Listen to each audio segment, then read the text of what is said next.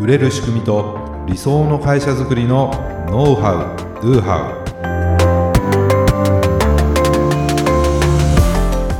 ウこんにちはビズクリエイトの渡辺ですこんにちは、ビズクリエイトの武井です。今回もよろしくお願いします。よろしくお願いしますはい、私実は最近うんモバイルモニターというものを買いまして、モバイルモニターはい、えっと弊社は基本的にえっとデュアルモニター、まあうん画面2つでお仕事をするじゃないですか。そうだねはい、えー私もそのようにしているんですけど、うんもっとノートパソコン自体で2画面にできないかって思ったんですよあ。ー気軽に2画面にできないかっていうふうに思って。うん探していたらモバイルモニターというものがあるというものを見つけましてで最近それを買ったんですよおおうでそれがすごく良くて へえもうえっ、と例えばあの、まあ、会社にいてマルチ画面でやってるけど家に帰ってそのまた2画面で仕事をしたいって言 った時に意外とそれがはかどるような感じになりましてなるほど、でそれがすごく良かったので、うんえっと、最近会社のいろんな人におすすめをしているんですよ。うんうんまあ、そしたらみんな結構食いついてくれておうで私も欲しいですとうんおう言ってくれて、おうま あえっととても関心を示していただいてるんですけうど、んうんいいものって本当に勧めたくなるなっていうふううんに最近すごく思いまして、へえちなみにそのモニターってどどんなの、えっと、モモバイルだから持ち運びができるあ本当なんですよそのタブレットぐらい、まあ、あー私が買ったのは13インチのモニターだったんですけど本当タブレットみたいな形でもうどこにでももう片片手で持ち歩けるような、へえお重さってどれぐらいの重さは1キロないと思いますね。うーんじゃあ持ち運んでてもそんなにこそうでれす重ね。たいなと重かたいなって邪魔だなっていう感じはないないですね。なので、へええっとノートパソコンとそのうんモバイルモニターを持って出かけて、例えばまあ今の時期はしづらいと思うんですけど、カフェで仕事っていうのもやりやすいなと。おーそれ電源はあどこ電源はそれは必要なタイプ。あど電源は他で取らなければいけないそうですね。ただモニターの種類によっては、うんえっとバッテリーが内蔵されていて、うんうんうん電源必要としないものもあるへえみたいで、あのすごくあのおすすめなので、へえぜひ社長も。でもお高いんでし ょそうです。ままあまあなお値段いは。くら ちなみにいくらぐらいするんですかあえっと、私が買ったのは2万円ぐ2万らい円ぐのらいもものですねでタッチ対応しているものとかもあったりすしてでそそれは、えっと、少し高くはなるんですけど、えっと、操作をしながらうんノートパソコンタッチできたらなって思うことって結構あるあのるであるそれは少し、まあ、よいいやつだと4万円ぐらいとかはするんですけど、うーんもういいのでぜひ買ってみていください。やーでもねやっぱりずっと僕らもねもう10年以上かなデュアルモニタそうでーすでねねパソコンは画画面面二つで2つっていうのを、あのモニター置いてねみんな仕事をしてますけど本当に全然作業はかどりますからね効率が違いますね。効率全く違うよね、はいそうだからねまあ皆さんももし1画面でねやってるんだったらそのモバイルモニタはいーね買っていただいて僕はねあの i 僕 Mac 使ってるんですけども、はい iPad をこうくっつけてやってるんですよえー、そんなことできるんですそかう。Mac はね、あのーもうその機能としてはい、サイドカーっていう機能があるんですよ、サイドか。サイドカはーあ。サイドカーって多分あのオートバイのはい。こう横にちっちゃいあるあるじゃないですか、はいはいはねいはい。多分そこから来てるのかなと思うんですけど、はい。もう元々のその機能として備わってるのでうん。 iPad 持ってる人はその iPad をその Mac のモニターえ第2のモニター。ーとして使うことができるんですえ、めちゃくちゃ便利ですね。そうでそれをこのこれなんだっけ MacBook, MacBook にはい。のモニターのところにねこうくっつける道具みたいなのもあるんですよえー、じゃあ画面の高さも変わらずそうに。そうそうそうだからもうこの Mac の画面の横にもう iPad をくっつけて、はいでもう2画面でやることができるえー、すごい。そうぜひ Mac に変えてくださいえ ー。そうだから iPad もね Mac 使ってた iPad まあもう皆さんやってると思うんですけども、はい。ただね、あのー Mac はできるんですけどもで iPad も必要だし、うん。まあ、そうじゃなくてねそのモバイルモニターはい。みたいなねものをしてこうなんだろうなこう仕事を効率化していくっていうね、はい本当に作業効率ほんと倍というかはい。もう何倍にもねなるので僕はもい今大体1画面でやりますけれども、はい。まあでもね あれなんですよちょっと長くなっちゃうんですけど Mac の人ははい。あのねマグネットっていうアプリがあるマグネットマグネットっていうのは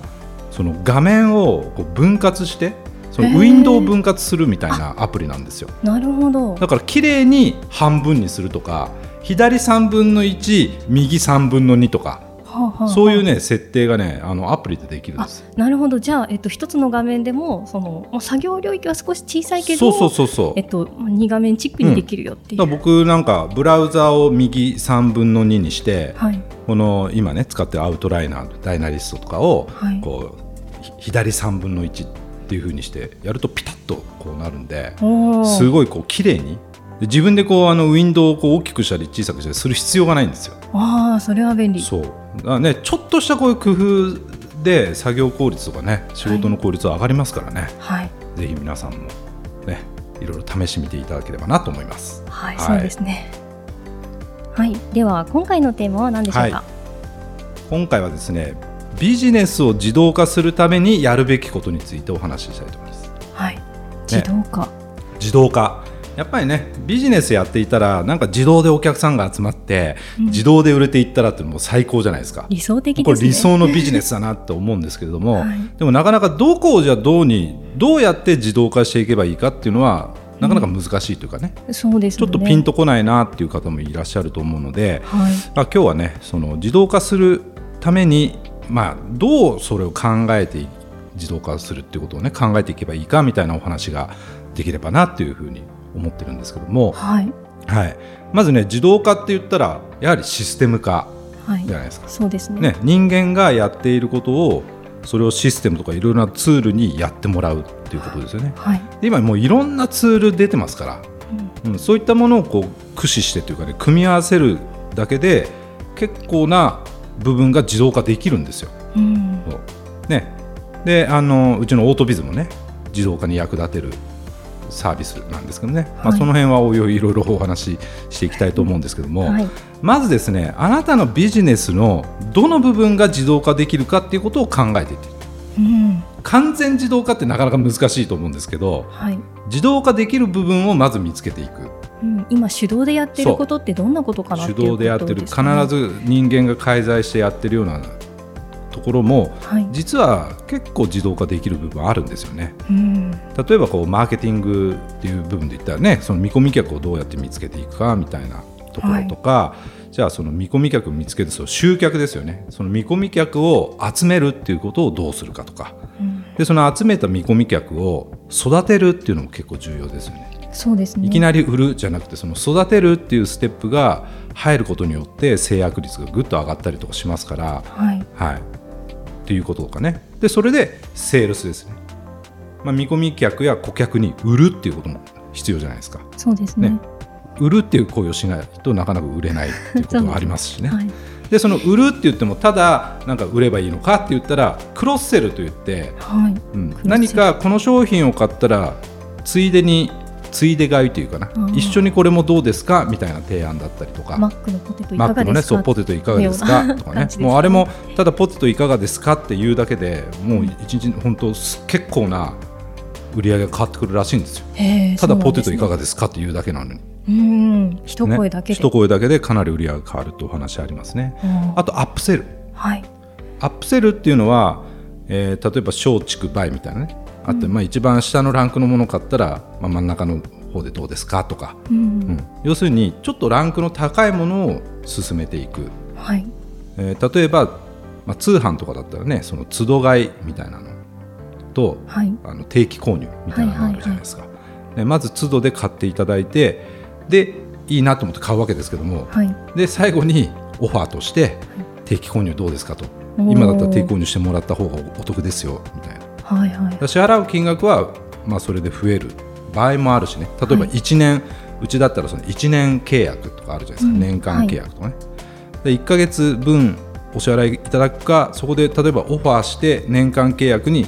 していただけたら、うん1年分の売り上げを多少ディスカウントしたとしても先にいただけるので、うんうん、とかねそういうアップセルっ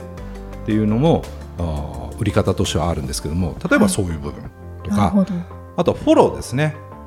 お客様のフォローフォロー具体的にどんな、要するに売りっぱなしって良くないわけですよはいやっぱり売ったらその後いかにフォローして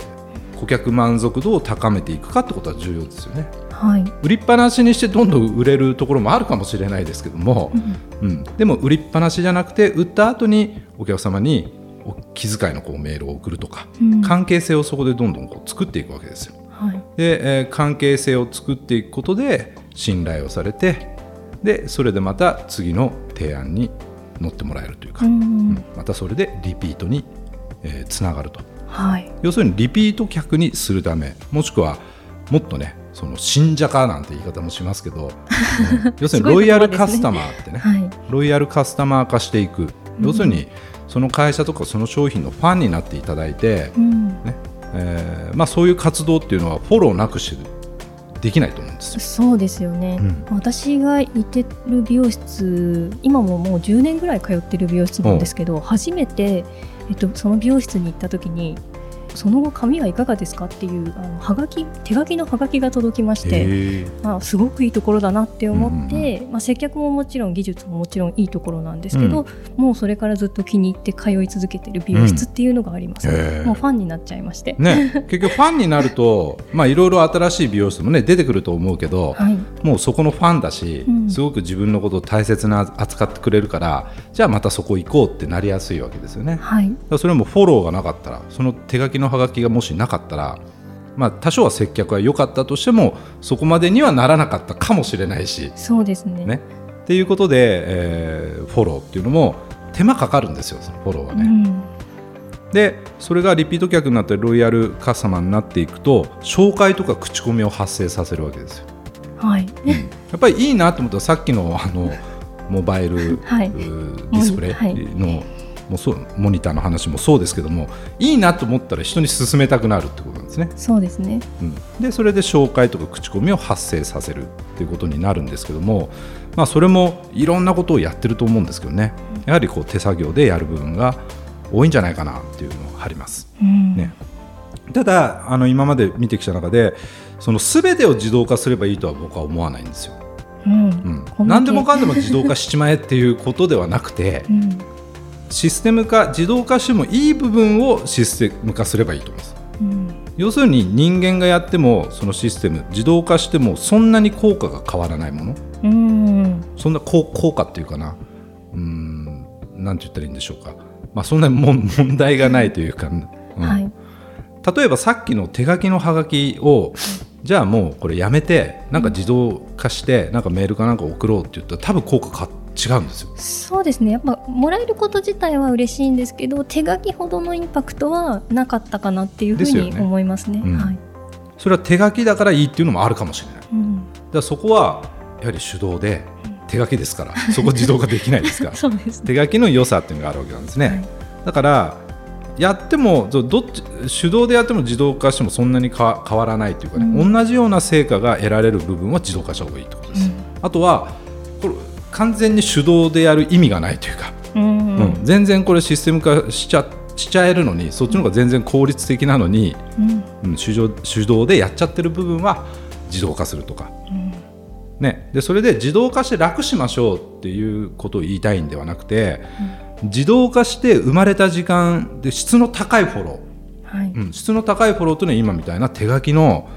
何かハガキを書くとかね、うん忙しすぎたらなかなかできないわけですよ。そうですよそねうで自動化して生まれた時間でそういうことをやるとかもっと価値を高める活動に当ててほしいうんです。だから決してなんか寝てても儲かるとか、なんかそういう類のもことを僕らはつお勧めするわけじゃないってことなんですはいね。もっと手動で一人一人のお客様に対してうんフォローしていった方がいい部分もありますし、はいもっと自社の商品とかサービスの価値をね高めるために何ができるか、ただ時間がなくてできないんですっていうことうん結構あると思うんですよね。はいだからそういう部分をお自動化していきましょうということです。うんなかなか見つけるのが難しそうですけれどもね。はい